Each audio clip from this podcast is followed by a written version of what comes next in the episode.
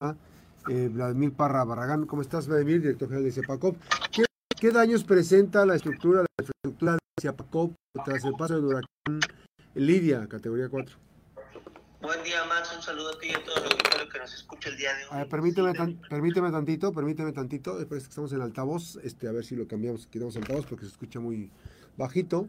Vamos a, este, a cambiar si se pone normal porque no se escucha bien la voz y eh, no vamos a escuchar lo que está diciendo eh, claramente este, el propio Vladimir Parra. Ahora sí ya recuperamos la comunicación. Adelante, Vladimir. ¿Qué daños son? Buen día, Max. Un saludo a ti y a todo el auditorio. Eh, estamos haciendo un recuento de daños. Tenemos ya, digamos, cinco acciones prioritarias que tenemos que echar a andar.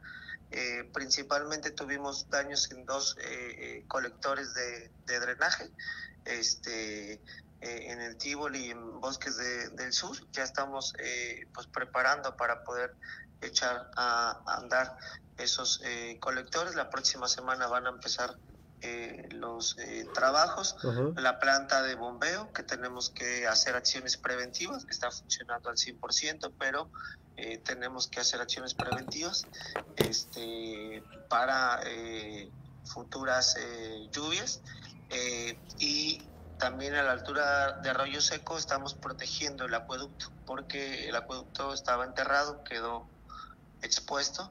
Se están haciendo acciones de, de, prevención. Hasta el día de ayer estaban trabajando para hacer una protección, digamos, pues em,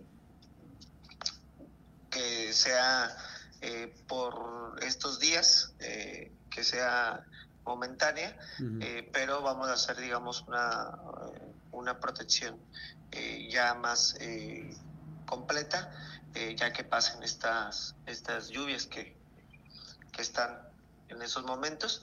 entonces sería la, la protección del, del, acueducto, el tema de los drenajes, la planta de, bombeo, eh, y bueno, tuvimos muchas eh, fugas, este, ya las estamos regularizando, también lo mismo el tema de los drenajes. Y en la zona rural, eh, la zona más crítica que tenemos es Piscila, que es donde el, el, río se creció y se llevó la infraestructura que teníamos. Estamos abasteciendo en, en, pipas. ¿Qué es infraestructura? ¿Qué es, qué es, cuando dices infraestructura, ¿a qué te la refieres? Tubería la tubería, la línea de conducción de agua potable. ¿Y no pueden ir por otra vía esos, esos ductos para evitar que cuando llueva ocurra esto?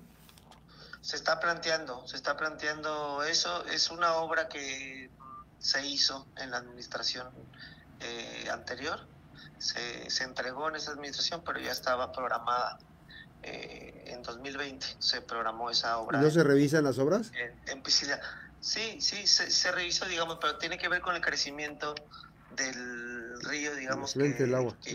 ajá, o sea, tiene que ver con el crecimiento, pues que no, no, no fue normal, pues no tanto en que la obra este, estuviera mal. Entonces, eh, esa parte, estamos viendo una alternativa para que pase por la carretera en vez del río, son, hay una diferencia de 300 a 1000 metros, o sea, sí hay... Está muy alto. Sí, sí, pero creo que sería lo más conveniente.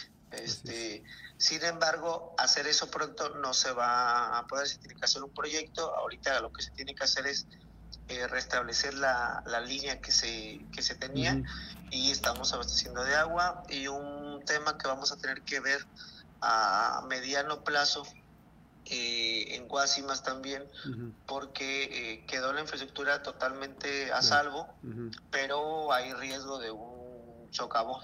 ¿No? también hubo eh, una creciente del río muy, muy importante y se corre ese, ese riesgo. Ahí es un manantial, ahí es un manantial y se rebombea.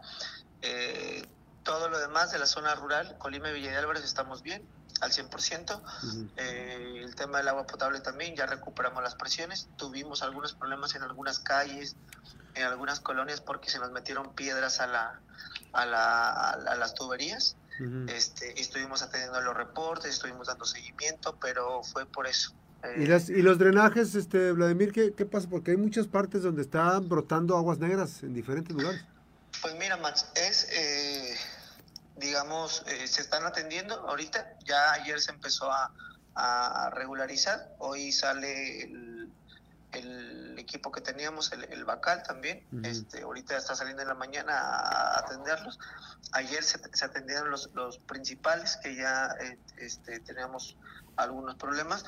Y también el, el tema de, de esta temporada de lluvias los pluviales no nos corresponden a nosotros, corresponden a, a los ayuntamientos, pero como no hay infraestructura pluvial y se conecten al drenaje, pues obviamente que van a colapsar nuestros drenajes. pero el registro, el registro que ustedes tienen, por ejemplo, es que ya tienen que empezar a hacer algo los municipios y ustedes también, o sea, decir... Sí, en pues conjunto, en conjunto. Pues, eh, tenemos que empezar a, digamos, es un problema de una falta de planeación de 20 años atrás, 30 años atrás. Más. Este, además, pero este, sí tenemos que tomar acciones, porque no es que el drenaje no, nosotros estamos eh, al 100% el tema del drenaje, o sea, podemos eh, absorber el drenaje sanitario. El problema es cuando le meten toda el agua pluvial a nuestros drenajes, pues claro que van a que van a colapsar, que se van a socavar nuestros eh, drenajes, que van a ser eh, rebasados. No por el drenaje, sino por las aguas pluviales. O sea, el problema no es el drenaje, repito, son las aguas pluviales que no le corresponden hacia Paco pero que eh, sí sufrimos ese... Oye, las, empresas, ¿por qué las empresas son a veces tan cuachalotas que no hacen bien las obras? Este, Hay hundimientos aquí por la calle Cadenas. Hicieron una conexión, no sé qué hicieron ahí en la esquina con, con Guerrero, y ya se están presentando hundimientos. Entonces, ¿por qué, por qué no revisan eso? Que, que, no sean tan cuachalotas las empresas que les hacen los trabajos a ustedes. ¿O, son, o es el personal que está haciendo malos trabajos? Será de, de cadenas, no tenemos una, una obra. Es, es, fue, ya está ahí, fue de Ciapaco. Está en la esquina con Guerrero.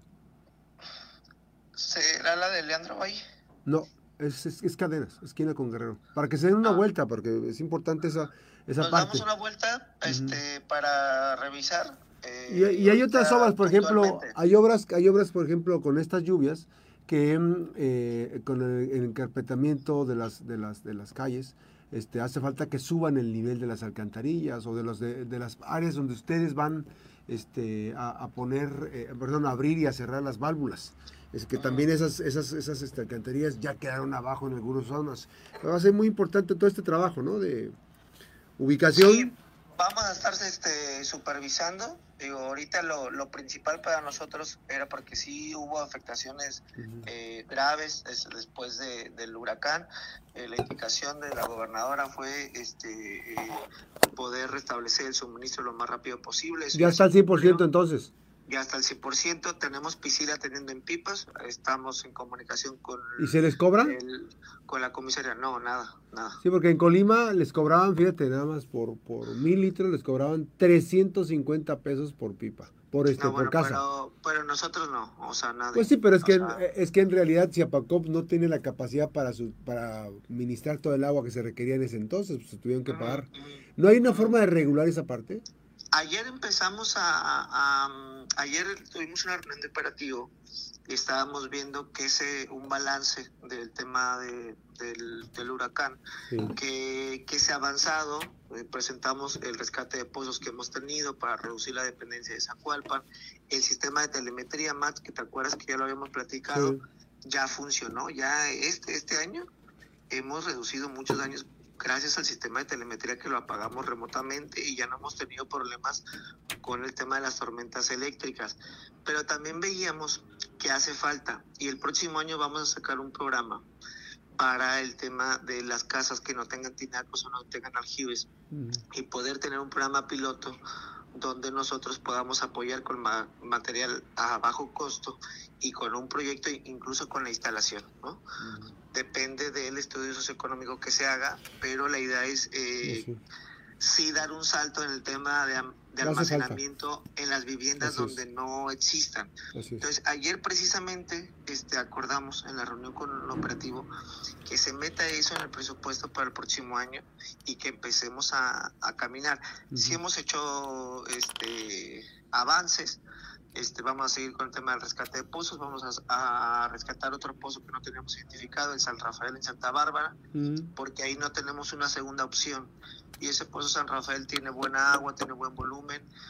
Entonces, cuando pase algo en el acueducto Zacualpan, pues tener una, una opción B. Estamos trabajando en una planificación de rescate de pozos, de tronques, eh, para la eh, mejora del suministro de agua y bueno, vamos a, estar dando a conocer todas las estrategias, pero eh, puntualmente sí se han avanzado y las obras van en el tiempo que, que nos dio, eh, que nos da la ley, o sea, todas las, las, que llevamos, vamos, estamos eh, supervisándolas.